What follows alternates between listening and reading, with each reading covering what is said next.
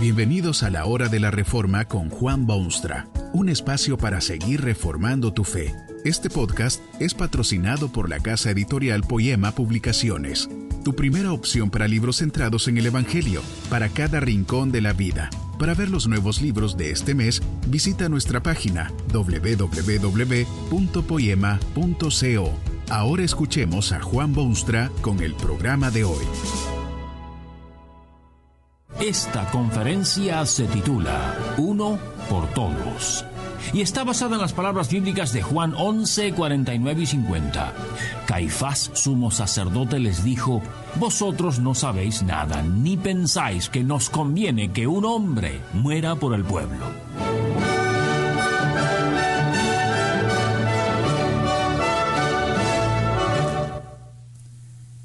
¿Cómo tomar decisiones? Sería buen título de popular libro. Usted sabe que eso de tomar decisiones es sumamente delicado y un arte que se exige en todos los aspectos de la vida moderna. ¿Cómo toma usted sus decisiones, por ejemplo? Hubo tiempos en que se consultaba a un brujo o se esparcían las entrañas de un ave para saber si el futuro era positivo o negativo. Todavía hay quienes consultan el horóscopo diario antes de decidirse a negociar o encerrarse en su cuarto hasta el día siguiente. Muchos toman decisiones en base a los sentimientos del momento. Si se sienten satisfechos y contentos, deciden una cosa, pero si se encuentran deprimidos, deciden justamente lo contrario. Imagínese usted el efecto que esto puede tener. Afecta no solo al que hace la decisión, sino a muchas otras personas además, tales como miembros de la familia, amigos, contemporáneos. En la fascinante historia de los sufrimientos del Cristo hubo un incidente que demuestra no solo las enormes consecuencias de una decisión, sino muy especialmente el modo en que muchos toman decisiones y además cómo el Dios soberano con frecuencia neutraliza los malvados designios del hombre que ha perdido sus sentidos. La ciudad de Jerusalén se halla perturbada. Está el país bajo la dominación militar de los odiados romanos. El imperio concede considerables libertades a sus dominios, especialmente en cuestiones religiosas pero ha ocurrido algo que satura el ambiente de tensión y peligro. El plácido cielo palestino se ve amenazado por una negrísima nube. Hace unos días un tal Jesucristo ha hecho un milagro que nadie puede negar. Cuán ardientemente hubieran los príncipes del pueblo y los sacerdotes hebreos negado aquel milagro pero negarlo era imposible, contraproducente, digno de burla, insensato. Este Jesucristo había resucitado a un muerto. Sí, señor, ante la vista asombrada de muchísimos testigos, este Jesucristo había ordenado a un cadáver que saliese de su tumba, y el cadáver había obedecido la voz. La noticia se corrió como fuego por pradera y muchísimo pueblo empezó a seguir en pos de Jesucristo. Fue en ese momento que las autoridades judías empezaron a sentir incontenibles recelos y obvia envidia. Jesucristo se está haciendo popular a expensas de su decadente autoridad. Tienen que hacer algo para salvar la situación. En la reunión del concilio se debate la gran cuestión se hacen discursos, se contesta, sugerencias, posibilidades, propuestas, etcétera, etcétera. Pero a nada se llega. Hay mucha disensión partidaria y personal, hay intereses creados y hay ambición. ¿Qué hacer con este increíble fenómeno del Cristo que resucita muertos? Es el sumo sacerdote, la máxima autoridad religiosa del momento, que domina la escena con una sugerencia que de inmediato se considera brillante y aceptable. Esto es lo que dice con tonos que son mezcla de oprobio, desprecio, sabiduría humana, burla y respeto. Vosotros no sabéis nada, ni pensáis que nos conviene que un hombre muera por el pueblo, y no que toda la nación perezca uno por todos. Mejor es que muera este un Jesús y no que toda la nación se vea destruida. Vea usted la dimensión política de aquella decisión del concilio y sugerencia del sumo sacerdote.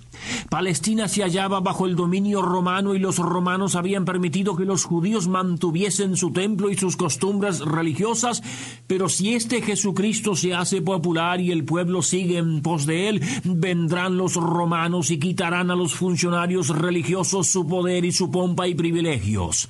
El status quo político es tolerable y no se piensa posible eso de molestar las condiciones y provocar a los romanos para que hagan quién sabe qué cosa. Los miembros del concilio desean proteger sus considerables privilegios y sus puestos y para ello mejor es que muera el Cristo y se mantengan las condiciones que existen hay también una dimensión social o histórica que hace que el Consejo de Caifás sea aplaudido con vítores y palmas. El pueblo, el grueso de la población necesita liderazgo, orientación, alguien que los guíe porque el pueblo mismo está sumiéndose en dudas.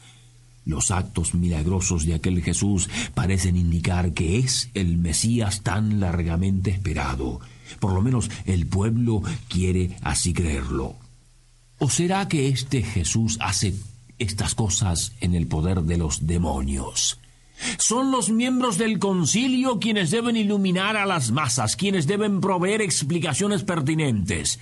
Si el concilio calla, el pueblo solo puede suponer que este es efectivamente el Mesías, el Hijo de Dios, el prometido libertador.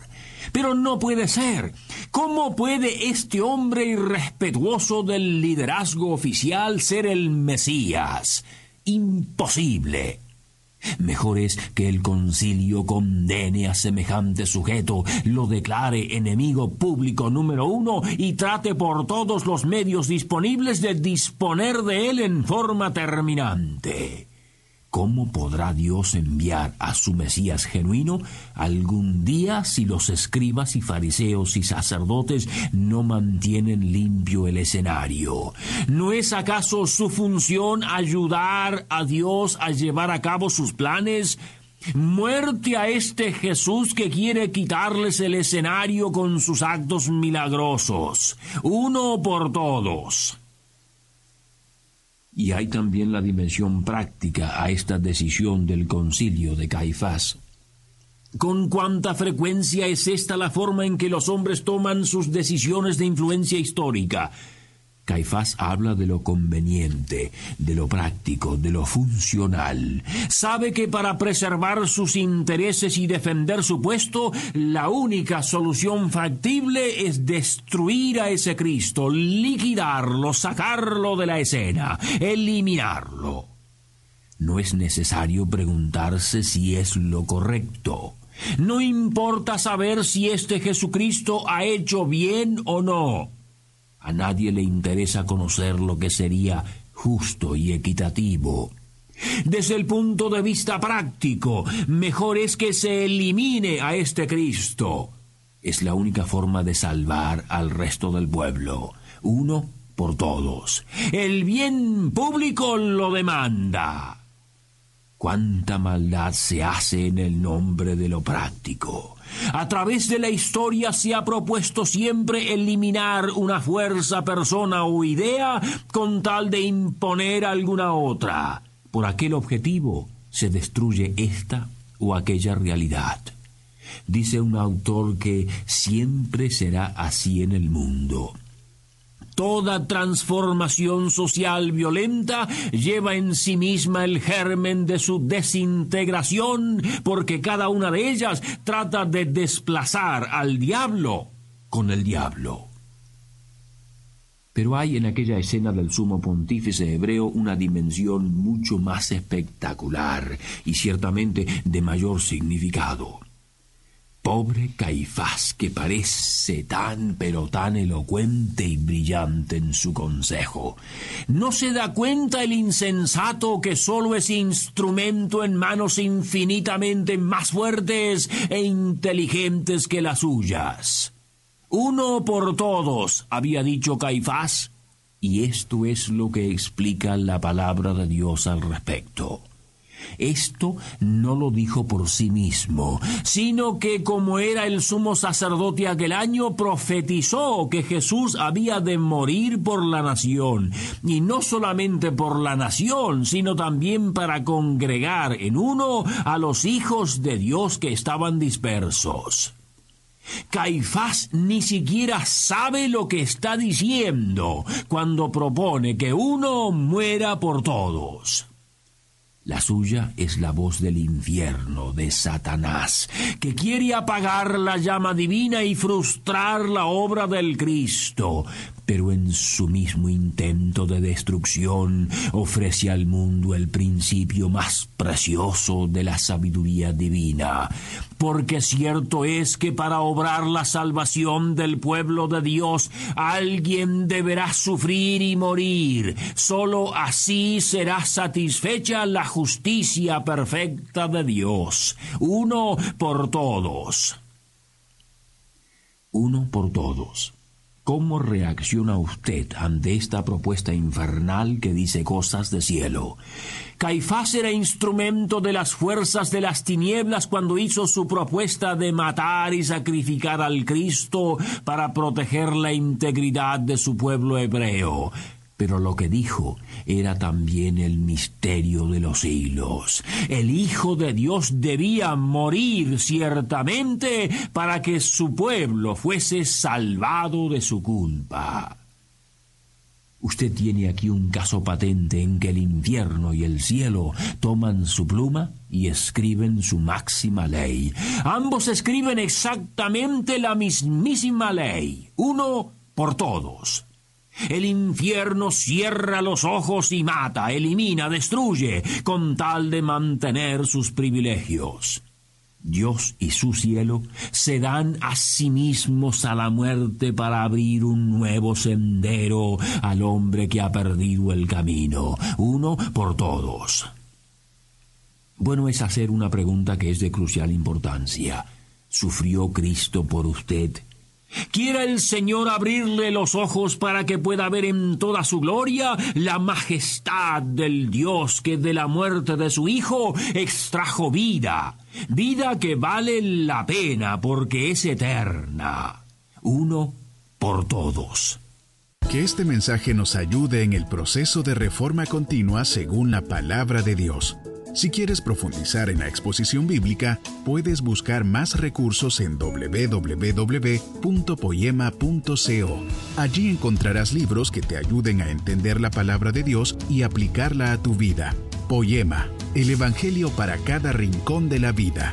Nos vemos en el próximo episodio de La Hora de la Reforma con Juan Bonstra.